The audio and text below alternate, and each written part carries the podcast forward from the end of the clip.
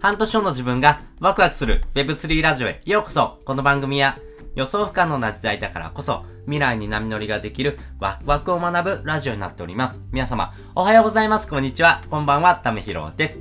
今日も一日頑張っていこうということで今回はですね、NFT は機能ではなく意味を売っているという風なですね、テーマでですね、お話ししたいなというふうに思っております。皆さんはですね、NFT 買ってますか？まあね、買ってない人が大半っていう風に知ってますよ。なんですけども、実際ですね、この NFT を買ってる人っていうのはですね、えー、日本人のですね、えー、人口の中でですね、1.5万人から、えー、増えてもですね、2万人という風に言われております。まあ、日本の人口がですね、えー、1億2000万人というところなので、大体ですね、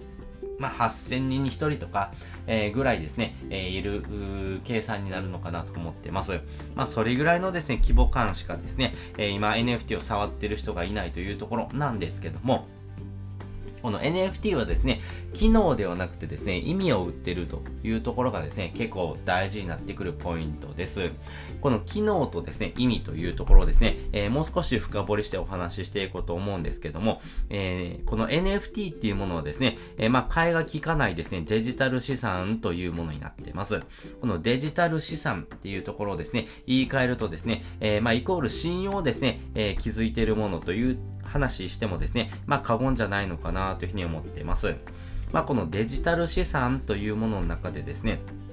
え、機能とですね、意味というところが分かれてきます。まあ、機能で言うとですね、えー、例えばですね、相対的な価値というのがですね、機能に付随していきます。例えばですね、えー、購入した当初ですね、えー、例えば1万円で買ったものがですね、1ヶ月後、1万5千円に増えてるとですね、5千円分ですね、えー、値段が上がってますよね。まあそういうふうにですね、え購入した時点からですね、比べてですね、価格が上がった、下がったみたいなですね、相対的なですね、え価値というところをですね、え手にすることもできます。まあそういったものがですね、機能面になっていきます。でもですね、この NFT 自体はですね、えこの、え相対的なな価値ではなくてですね、絶対的な価値の方がですね、えー、非常に意味としてですね、えー、持っておくべきポイントになっております。例えばこの絶対的な価値って何？っていうとですね、例えばこの絵が好きだとかですね、このクリエイターさんが好きだとかですね、えー、普段の生活で言うとですね、例えば、あそうだなじゃあ、えー、まあ野球で言うとですね、えー、阪神ファンですよみたいなですね、人ですね。まあね、自分はですね、生まれながらですね、阪神が大好きだみたいなですね、まあそういう風なですね、えー、熱狂的なですね、えー、オタクとかですね、推し文化ってありますよね。まあそういう風にですね、えー、絶対的なですね、えー、これが好きだっていう風なんですね、えー、意味を持っているっていうのはですね、非常に強くなってきておりますし、NFT であればですね、この、えー、実際ですね、NFT 自体はですね、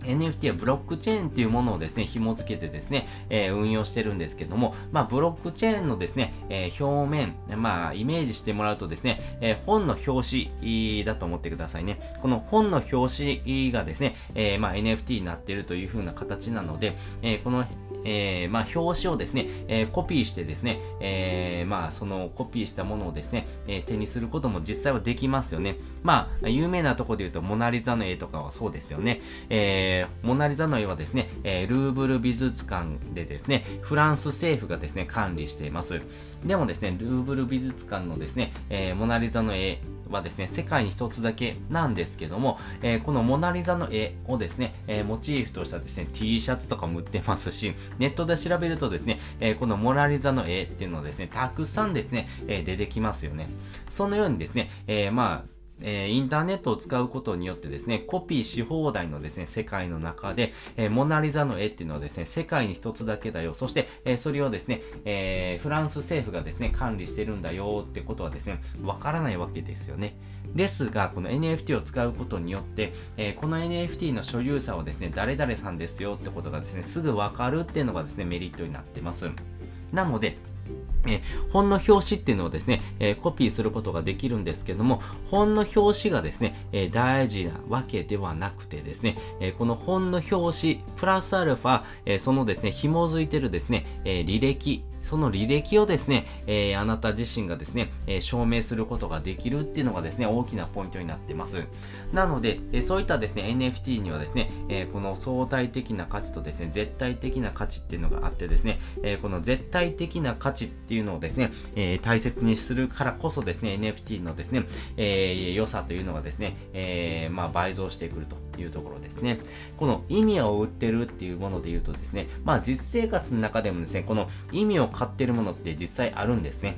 例えば、えー、そうだな、じゃあスポーツ観戦とかですね、あとは美術館とか、あとは、えー、映画館とかですね、まあそういうふうなですね、楽しいとかですね、美しいとかワクワクするっていうようなものはですね、えー、機能面ではなくてですね、え、自分自身の感情に訴えるものですよね。なので、えー、自分自身がですね、それを見てですね、感動したとかですね、えー、何かですね、自分のですね、えー、まあ、数値化できないようなものをですね、表現するものになりますよね。まあ、そういったものはですね、機能ではなくてですね、意味を変わってますよね。なので、えそういったものがですね、非常にですね、えこれから、え数値化できないからこそですね、え非常に大事になってくるという